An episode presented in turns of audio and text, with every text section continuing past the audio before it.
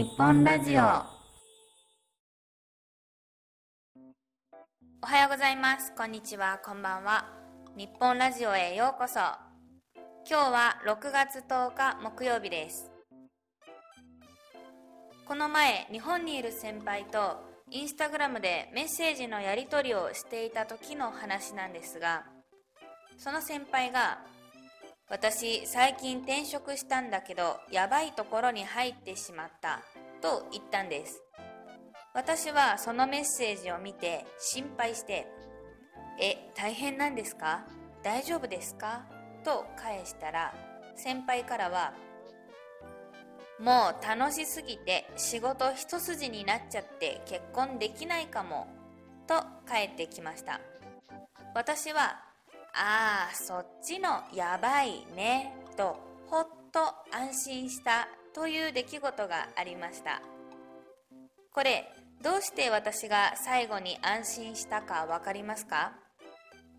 先輩の言いたいやばいと私が思ったやばいの意味が違ったんですね。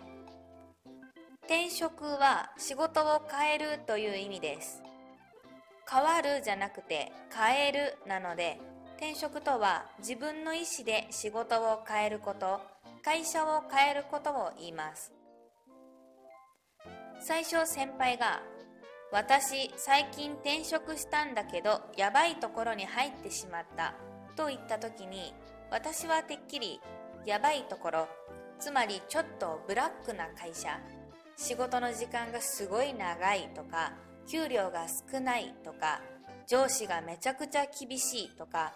そういうやばい会社に転職してしまったんだと想像したんですよね。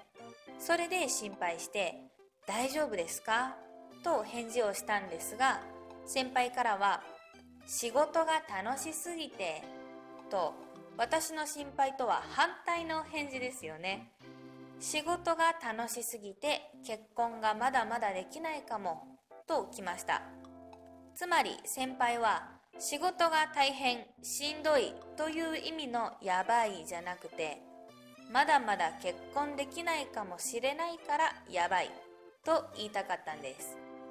でも結婚できないというのはまあ冗談で言っているので先輩の言いたかったやばいはつまり新しい仕事が楽しすぎるというポジティブな意味だったんです。同じ日本人同士で話しているのになんでこんな意味の誤解が生まれたかというとこの「やばい」という言葉にはたくさんの意味があるからです。皆さんは「やばい」って言葉聞いたことありますか？最近のアニメや映画の中でもよく使われる言葉なのでなんとなく知っている方も多いんじゃないでしょうか。このやばいは形容詞です。いで終わるので、これはいい形容詞ですね。このやばいという言葉は江戸時代にはもう使われていました。その頃は危ないとか怪しいとか大変なこと悪いこと良くないことが起きそうだという意味で使われていました例えばやばい仕事というと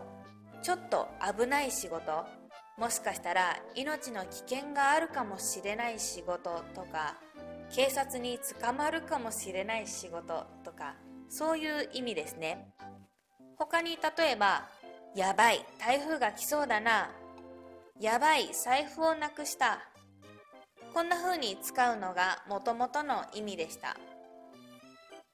それが1980年代頃から若者の間でかっこ悪いという意味で使われるようになりました。かっこ悪いというのはかっこいいの反対ですよね。例えばちょっと悪い言い方の例ですが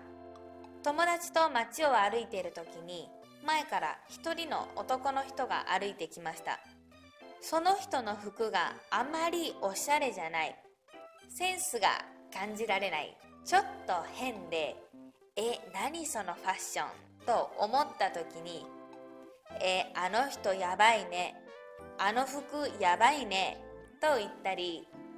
例えば美容院で髪型を変えたけど全然似合ってない時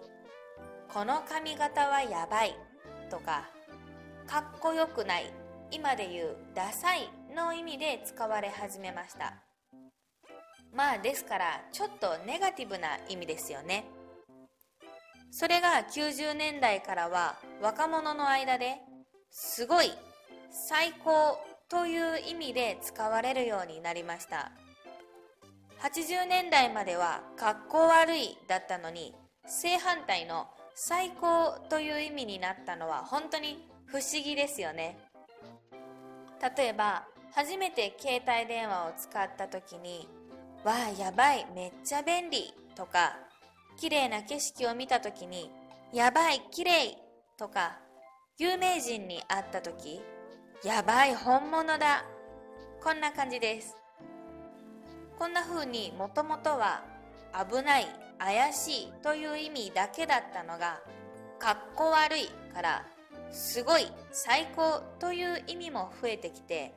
もう2000年代の今ではネガティブな意味からポジティブな意味まで何にでもやばいが使われるようになりました。怖い映画ホラー映画を見ている時やばい怖い。面白い映画を見ている時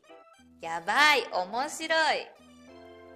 ラブロマンスの映画を見ている時やばい素敵かっこいい俳優さんが出てきた時やばいかっこいいセクシーな女優さんが出てきた時やばいめっちゃ綺麗感動する映画を見ている時やばい涙が出るアクション映画を見ている時やばいすごい。もう今の若者は何でもやばいです。映画を見た後の感想でこの映画やばかったねと言ったら面白かったよかったという意味になりますがこの映画やばかったねと言ったら全然面白くなかったつまらなかったという意味になります。今ではその人の言い方一つでやばいの意味はポジティブな意味からネガティブな意味まで大きく変わるんです。このやばいは相手の表情や状況を見ながら聞いたり電話で声を聞きながらだったらその人が言いたい「やばい」がどんな意味なのか分かりやすいのですが私のように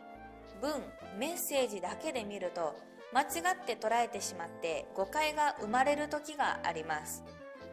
日本人同士でも顔を見ていても誤解が生まれる時もあります。私の経験ですが昔長かった髪を思い切ってショートヘアにしたことがありました。その時にその新しい髪型を友達に見せたら「え髪切ったの？やばい」と言われました。あなたならそう言われたらどう感じますか？私はドキッとしました。えどっちの意味？似合ってるって意味？それとも似合ってないって意味？この髪型変とちょっと不安になりました。それで友達に「えどっちの意味？いい意味？悪い意味?」と聞き返したら「うん似合ってるよ。でもめっちゃイメージ変わったからやばい」とまあいい意味で言ってくれました。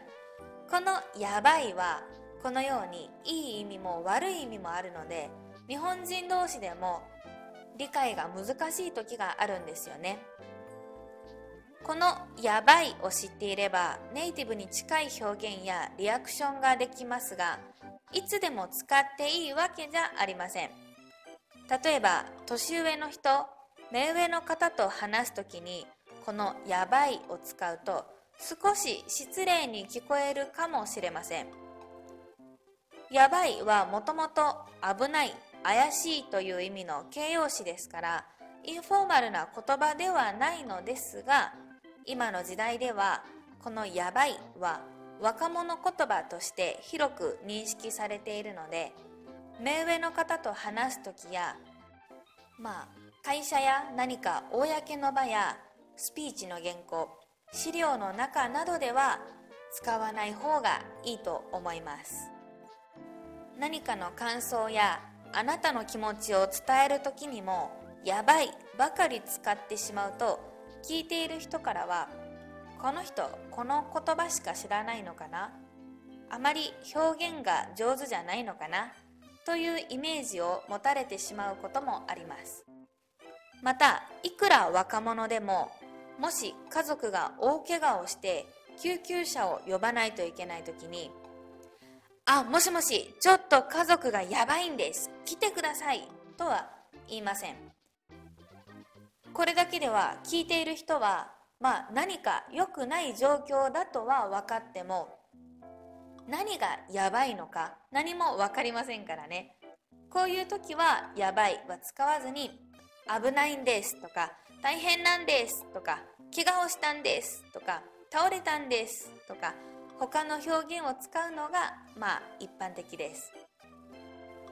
なので今もしあなたが日本語を勉強中で「やばい」という言葉を使いこなしたいならネットフリックスで配信されている日本のテラスハウスという番組を見ることをおすすめします。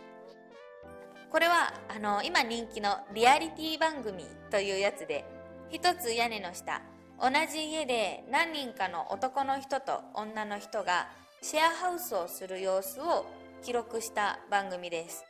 あの台本とかルールは何もなくて本当にリアルな人間ドラマ人の生活を見ることができます。だいたい10代から30代の年齢の人が中心で出ているのでいろんな意味の「やばい」を聞くことができると思います